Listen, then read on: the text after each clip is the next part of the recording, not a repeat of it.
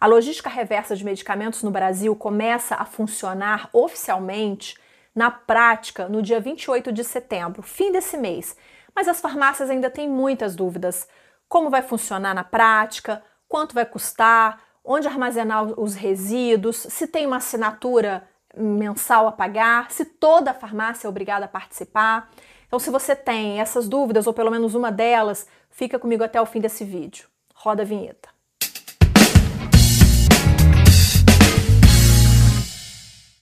Olá, eu sou Viviane e você está no canal da Ascoferge no YouTube assistindo ao Ed Farmácia. Hoje a gente está começando uma nova temporada, novos temas, novos entrevistados. Aproveita que você está aqui, já se inscreve no canal e ative o sininho das notificações.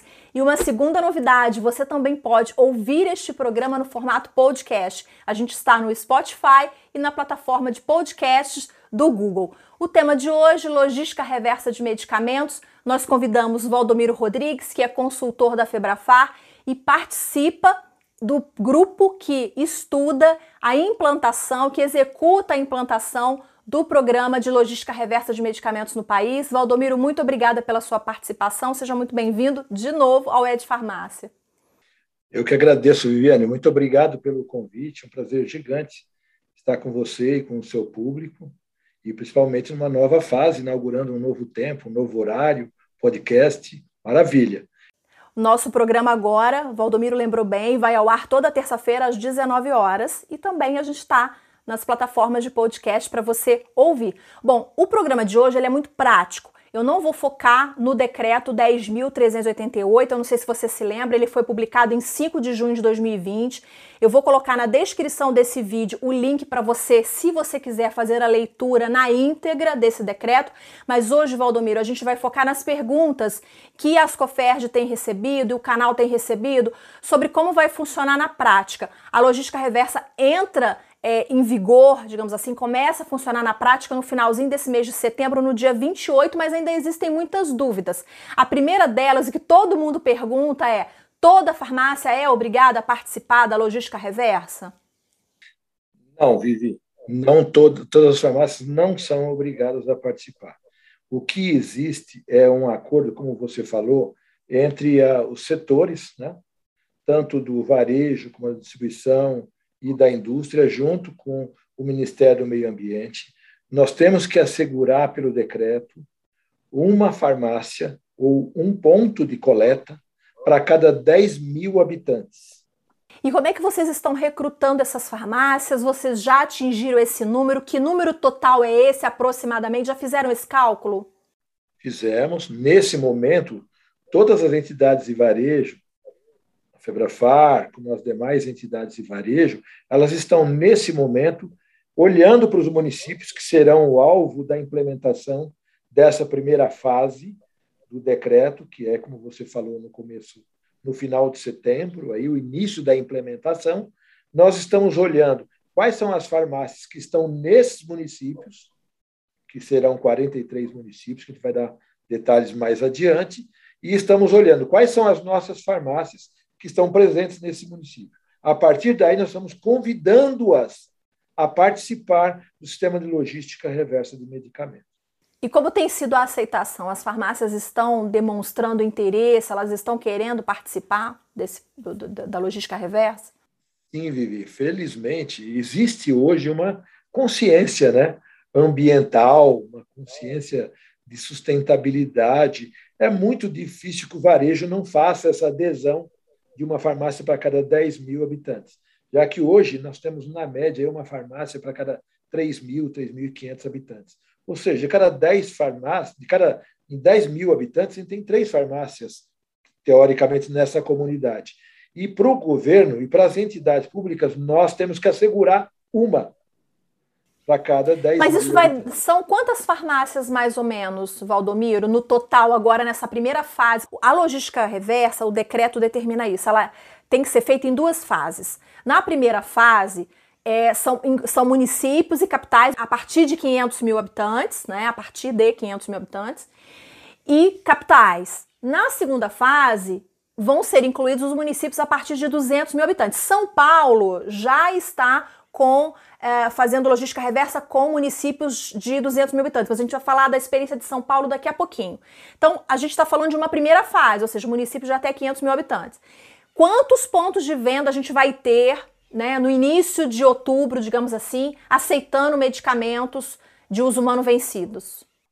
Isso. Então, tirando o estado de São Paulo, que tem uma cronologia diferente, como você falou, nós estamos falando em 43 cidades ou capitais, já que nessa fase, de 2021 a 2023, é, estão convidadas pelo decreto federal a participar as 43 cidades. Ou, ou seja, a gente tem entre capitais estaduais e municípios acima de 500 mil habitantes, fora o estado de São Paulo, que é um caso à parte, nós temos 43 municípios.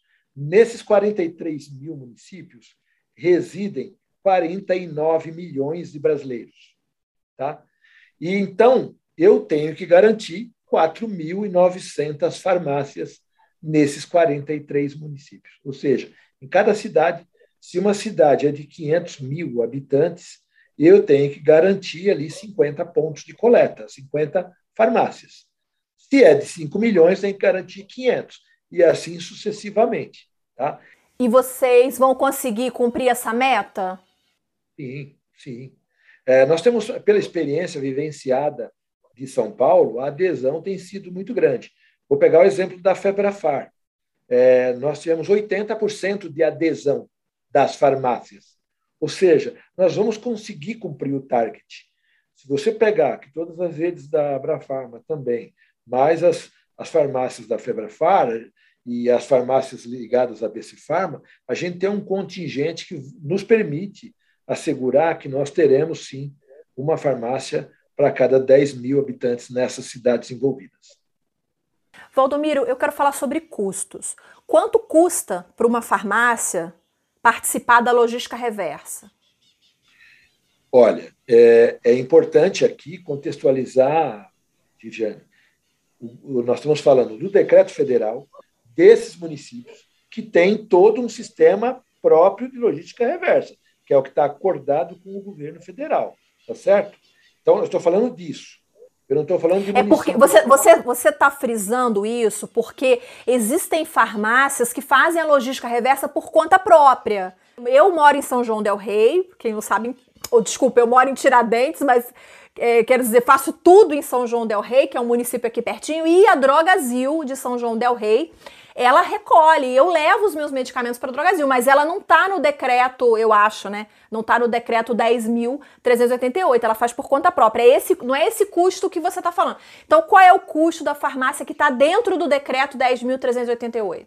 Então, dentro do decreto 10.388, as entidades, nós estamos falando de 17 entidades que se envolveram junto com o Ministério do Meio Ambiente. Nós estamos falando de entidades da indústria, entidades de distribuição, entidades do varejo.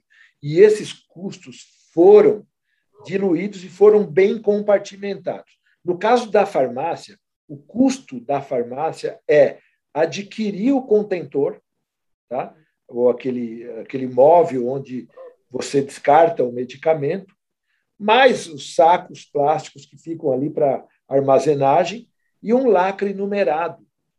É só isso o custo. E quanto custa isso, Valdomiro? Você tem uma noção de preço? Então, hoje a gente já tem condição de falar mais claramente sobre isso. A gente tem empresas que fornecem contentores a 397 reais, um contentor que tem um uso aí bastante amplo, né, por anos, né? E o saco plástico, nós acabamos de fazer um orçamento. O saco plástico, que é um saco que tem uma especificação aí, custa 48 reais o pacote com 100 unidades. E, e aí o lacre, o lacre, cada 100 unidades custa R$ reais. Então, o custo é muito pequeno para a farmácia. É muito pequeno, principalmente se considerar a durabilidade e tudo. Não tem que contratar nenhuma empresa para fazer a gestão, porque toda essa gestão ela está encadeada entre os setores dentro do decreto 10.388. Você falou uma coisa muito importante: não tem que contratar uma empresa de gestão. É, eu escutei uma conversa de que há no mercado uma empresa cobrando uma assinatura mensal para a farmácia fazer a logística reversa. E tem muita gente achando que isso está conectado com o decreto 10.388. Não tem nada a ver, não tem nenhuma assinatura para ser paga. Não tem. Evidentemente, Vivi, que é, existem empresas que tiveram a iniciativa lá atrás de fazer a logística reversa e fazer essa destinação. Pelo decreto 10.388, essas coisas estão muito bem pacificadas entre os elos da cadeia, e como eu te falei, o custo da farmácia é o contentor, o espaço para ele colocar o contentor, com os dois sacos para coletar de um, de um bocal ali do contentor a bula e o material gráfico, e do outro o comprimido, o dispenser, aquele blister, né? ou o vidro. Tá? Então, são, são, é só isso: o contentor, os dois sacos e uma etiqueta que ele vai colocar ali o lacre. Tá? Um lacre numerado que é irrisório. A gente já vai falar sobre como armazenar esse produto, mas antes eu quero te convidar para assistir uma live que eu fiz, inclusive, essa live foi em junho, foi logo quando o decreto 10.388 foi publicado. O Valdomiro participou dessa live, a gente teve a Bradilan e o Gustavo Semblano, que é consultor jurídico da Escoferd, da Bradilan foi o Ivan Coimbra. Eu vou colocar o link aqui em cima dessa live para você assistir, ela ainda está atualizada e a gente falou bastante também sobre, sobre esse assunto. Mas, Valdomiro, voltando aqui para a nossa conversa, é, você falou que ah, né, tem os sacos, ele vai guardar. Como é que a farmácia vai guardar isso dentro, lá dentro, no estoque dela? Ela vai misturar com os produtos? Ela tem que guardar isso num local específico? Explica pra gente. A farmácia hoje já tem uma rotina, né? Não tem, assim, pelo decreto, nenhum lugar. Evidentemente que não se espera, não é razoável que alguém coloque isso no ambiente externo da farmácia, né? Até porque esse produto é um resíduo que ele recolheu do consumidor dele e ele tem que armazenar num local. Mas a armazenagem ela é muito rápida e transitória, porque assim que a farmácia pesa o saco, lacra e etiqueta, né, ele vai ter ele vai ter à disposição dele um sistema que ele vai avisar o distribuidor, que é o próximo elo da cadeia, dizendo: olha, na farmácia aqui da, da Viviane tem um saco de resíduo para você retirar. Ele, ele vai retirar imediatamente, porque é muito comum que essas farmácias recebam visita dos distribuidores para entregar a compra dele. Né? Nesse mesmo momento que a distribuidora está entregando a compra, ela pode retirar esse saco no mesmo carro, no mesmo veículo e levar para o centro de distribuição, onde será dado a destinação. Mas, Valdomiro, então é qualquer distribuidora? Porque eu ia inclusive te perguntar quais distribuidoras estão participando. É qualquer distribuidora? Todos os distribuidores estão habilitados e autorizados a recolher. Vai depender do, da escolha da farmácia. A farmácia vai me dizer: eu tenho mais relacionamento com esse distribuidor, então ele vai levar o resíduo. Ele pode escolher, via sistema, o distribuidor que ele quer que seja o responsável pela destinação. O ritual é esse: eu tenho o contentor com os dois sacos. Quando atinge, em média, 70% de, de volume dentro do saco plástico, eu retiro, peso, lacro, um lacre numerado, e entro no sistema e informo. Tem um saco de um quilo e meio da farmácia da Viviane e que está disponível. O distribuidor, imediatamente, ele está lendo via sistema aquilo. Ele vai atribuir o motorista e o carro que vai recolher aquilo. Então, a frequência é depende muito do tempo que demorar para você atingir o volume de 70% da embalagem. É muito rápido isso, já que qualquer um dos distribuidores que tem relação com, com essa farmácia estão autorizados a recolher. Vamos falar da experiência de São Paulo. São Paulo começou mais cedo. São Paulo, a logística reversa, de acordo com o decreto, já está rodando em São Paulo, com cidades de mais de 200 mil habitantes. Como é que está sendo a experiência em São Paulo, Valdomiro? Então, nós estamos assim caminhando, né, nós temos acordado junto às entidades, junto com a CETESB, que é o órgão ambiental aqui do Estado de São Paulo, né? É, existe um compromisso de implementação da logística reversa, no caso de São Paulo, foi uma de definição da CETESB com a indústria, em municípios acima de 200 mil habitantes. Tá? E aí nós estamos falando de 41 municípios. Tá? Então, nesses 41 municípios, está em fase de implementação. Nós teremos em São Paulo, na maturidade, já que está em fase de implementação, 2.900 coletores. Por quê? porque nessas cidades residem 29 milhões de paulistas, ok?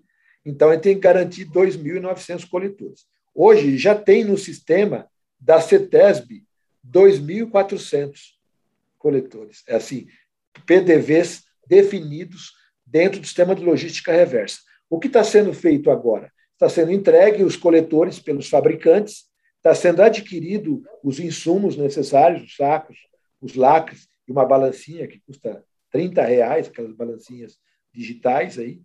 Então é isso que a farmácia está nesse momento. As redes, como já tinha lá implementado uma boa parte desse negócio, elas saíram na frente na primeira fase. Agora, na segunda fase, entrou a Febrafar e as redes não vinculadas à Abrafar. Outras redes, as redes que a gente chama de redes regionais. Tem um site onde essas informações estão postas, inclusive as farmácias por cidade dessas 41. Eu entrei, eu acessei, vi um PDF, vi todas as, as cidades de São Paulo, as redes que estão participando. São Paulo, como sempre, sai na frente. Né? E, e uma coisa que você comentou, falou de rede, eu vou até aproveitar rapidinho aqui, vou te convidar para, durante o mês de setembro, participar da nossa cobertura, a cobertura da revista da farmácia, uma cobertura que a gente vai fazer no portal e pelo Instagram da revista, que é arroba revista da farmácia. Toda quinta-feira, durante o mês de setembro, nós vamos realizar uma live às 18 horas com um convidado diferente para falar sobre logística reversa e no mesmo dia a gente vai ter um artigo publicado no portal sobre o tema. O nosso objetivo é explorar esse tema, esse assunto ao máximo, para que não restem dúvidas mais para o setor. Valdomiro, é, em relação à, à, comunicação com o consumidor, porque tudo isso, sim, a gente torce para que dê certo, a gente acredita que vai dar certo, mas a gente depende que o, do consumidor, depende que o consumidor do medicamento tenha essa informação e que ele vá até o ponto de venda para fazer a, a entrega do produto. Como vocês estão fazendo essa comunicação? Porque eu não vi ainda na mídia nada falando disso. Como vai ser essa comunicação com o consumidor do medicamento? A farmácia comunicar no seu entorno, né? até porque isso é uma ferramenta importante de fidelização dos clientes né? e retenção dos clientes.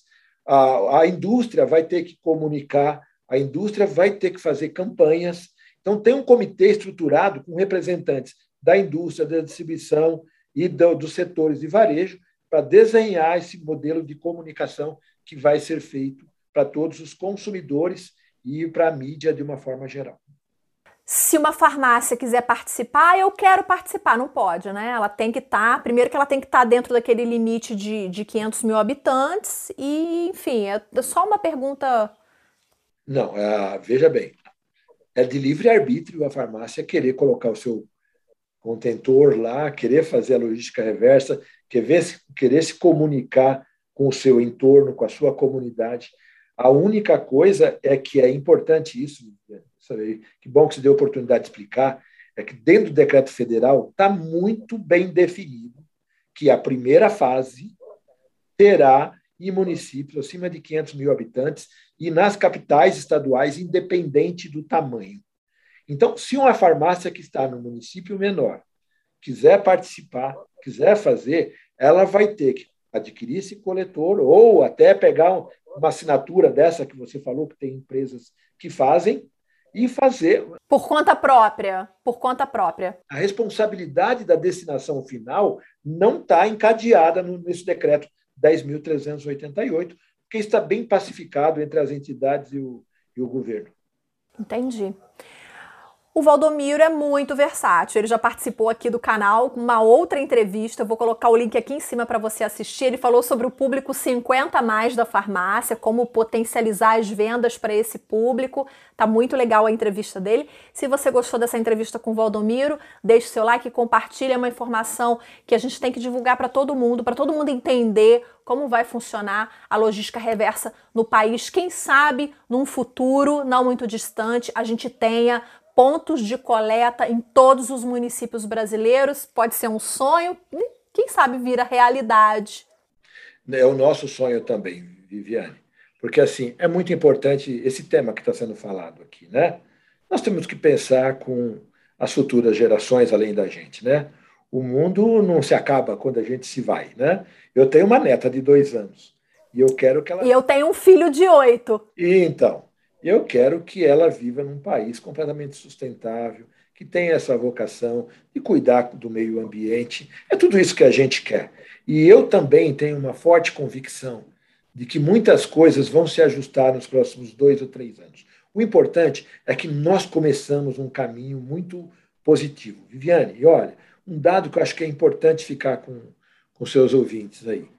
Nessa primeira fase, quando a gente junta São Paulo e o Brasil, tudo, nós estamos falando que o sistema de logística reversa vai cobrir 79 milhões de brasileiros.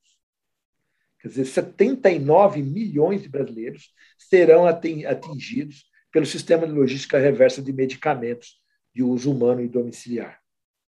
É muito importante. Maravilha. E eu, inclusive, coloquei até uma camisa verde em homenagem ao tema. Valdomiro, muito obrigada pela sua participação. Foi um prazer falar com você novamente. Que é isso, Viviane. Eu que tenho um prazer gigante de poder contribuir com você e com a sua equipe, tá bom? Obrigada a você que ficou com a gente até aqui, uma nova temporada e agora no formato podcast. Não se esqueça, procure a gente lá no Spotify ou na plataforma do Google para podcast, que vai ser muito legal. Você vai gostar muito dos conteúdos, das entrevistas que a gente vai fazer.